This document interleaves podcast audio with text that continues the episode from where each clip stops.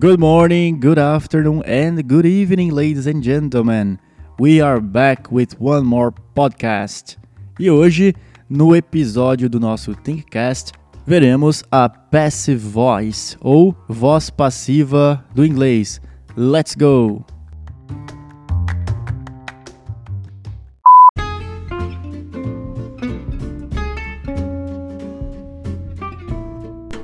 Primeiramente, do que se trata a passive voice? Você já sabe, já ouviu falar disso? No português também temos, é a voz passiva. Para melhor entendermos o que é a passive voice, vou dar alguns exemplos de frases na voz ativa e depois na voz passiva. Vamos lá.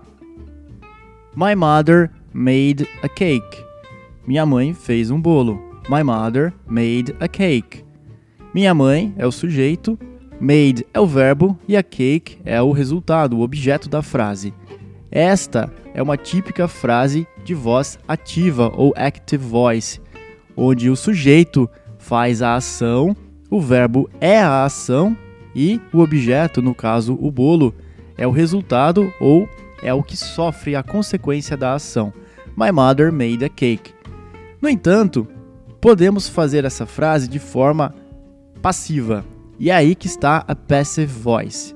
Muito simples. É só inverter e ficaria assim: A cake was made by my mother. Ou The cake was made by my mother. Ao usar a voz passiva, há uma inversão da frase, em que o sujeito vira o recebedor da ação e não mais o causador, como My mother made a cake, virando a cake was made by my mother. Então, a cake vira o sujeito. Was made vira o verbo passivo na voz passiva, composto por um verbo to be mais um verbo na terceira coluna. Depois eu vou explicar melhor. E by my mother vai no fim da frase como objeto, como complemento, mas ele não sofre mais ação e sim produz a ação. É uma inversão somente. Portanto, a frase passa de My mother made a cake para a cake was made by my mother.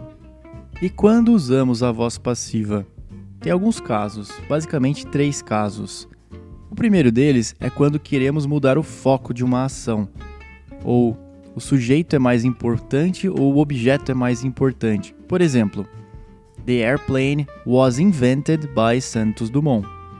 Aí houve uma mudança no foco da frase. The airplane was invented by Santos Dumont. No caso, nessa frase, the airplane passa a ser mais importante, porque ele vem primeiro. A frase na voz ativa seria Santos Dumont invented the airplane.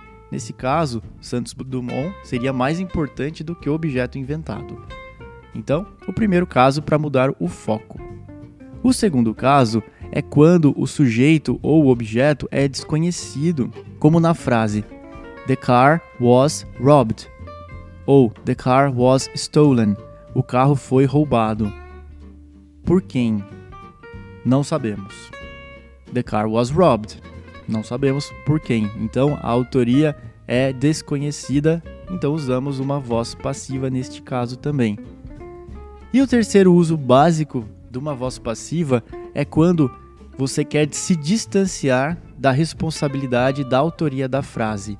Por exemplo, se eu usar a voz ativa para uma proibição, no caso, eu não permito isso, ou I don't allow this, você traz toda a responsabilidade da autoria da frase para você. I don't allow this. No entanto, ao usar a voz passiva, você se distancia da autoria da frase, como no exemplo a seguir: That is not allowed. Ou isto não é permitido. Quem não permite? Não sei, alguém. But that is not allowed. Isto não é permitido. Ao invés de I don't allow that. Então, é interessante esse terceiro caso, principalmente quando você quer se distanciar da responsabilidade de uma ação usando a voz passiva. Então, retomando, três usos, três casos da voz passiva quando queremos mudar o foco da ação, no caso do Santos Dumont. O segundo caso, quando o sujeito é desconhecido, the car was robbed, o carro foi roubado, por quem não sabemos, ou quando você quer se distanciar da responsabilidade. E para finalizar o conteúdo de hoje, vou explicar a forma estrutural, como montar uma voz passiva da forma correta. Basicamente, precisamos de um sujeito, que vai cumprir a função de objeto, precisamos de um verbo to be, e é aqui que vai haver toda a variação, o verbo to be ele vai variar de acordo com o tempo verbal usado, mais um verbo na terceira coluna e mais o complemento ou objeto da frase, que no caso vai fazer o papel de sujeito. Agora, vou passar uma listinha de várias frases em cada tempo verbal. Então vamos lá. No simple present, o exemplo ativo seria Tim drives the car. Tim dirige o carro. Simple present, drives. Se eu passar para a voz passiva, ficará The car is driven by Tim. Então, the car vira o sujeito, is driven é o verbo passivo e by Tim é o objeto ou complemento, mas como forma de sujeito. Segunda frase. Present continuous. Tim is driving the car. Na forma passiva ficaria The car is being driven by Tim. O carro está sendo dirigido by Tim, pelo Tim. No simple past, Tim drove the car. Na ativa, né? Tim drove the car. O Tim dirigiu o carro. Na forma passiva, The car was driven by Tim. Repare que é só o to be que está variando. No presente vira is driven, no present continuous is being driven, no past simple was driven, mas sempre to be que varia e o V3. Seguindo, Tim was driving the car. Isso no past continuous. Tim was driving the car. Tim estava dirigindo o carro. Na voz passiva, The car was being driven by Tim.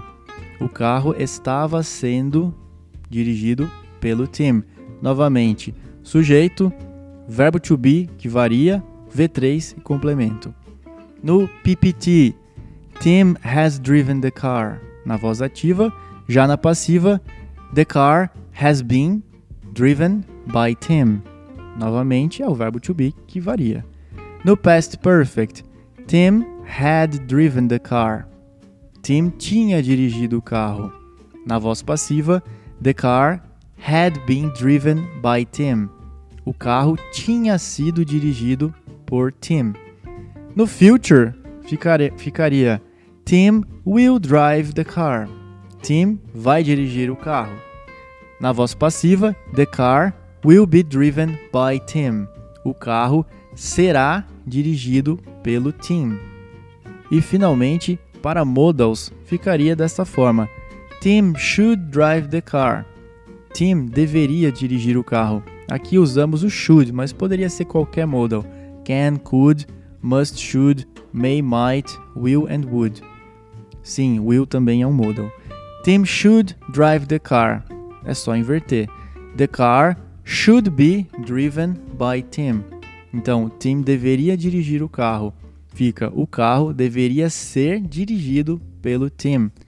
Novamente, a frase é composta por um sujeito que vai fazer a parte de objeto, um to be tense, né, um to be no tempo verbal escolhido ou necessário, mais um verbo no particípio, o verbo 3 na terceira coluna e mais o objeto da frase ou o complemento, que na verdade é o autor, né, o sujeito dessa frase. Muito bem. Então, esta foi a nossa aula, o nosso episódio do ThinkCast sobre Passive Voice. Espero que tenham gostado, compreendido. Caso tenha ficado alguma dúvida, entre em contato nas nossas redes sociais. Estamos sempre abertos para dúvidas, questionamentos e sugestões. Thank you very much. See you next time. Bye bye.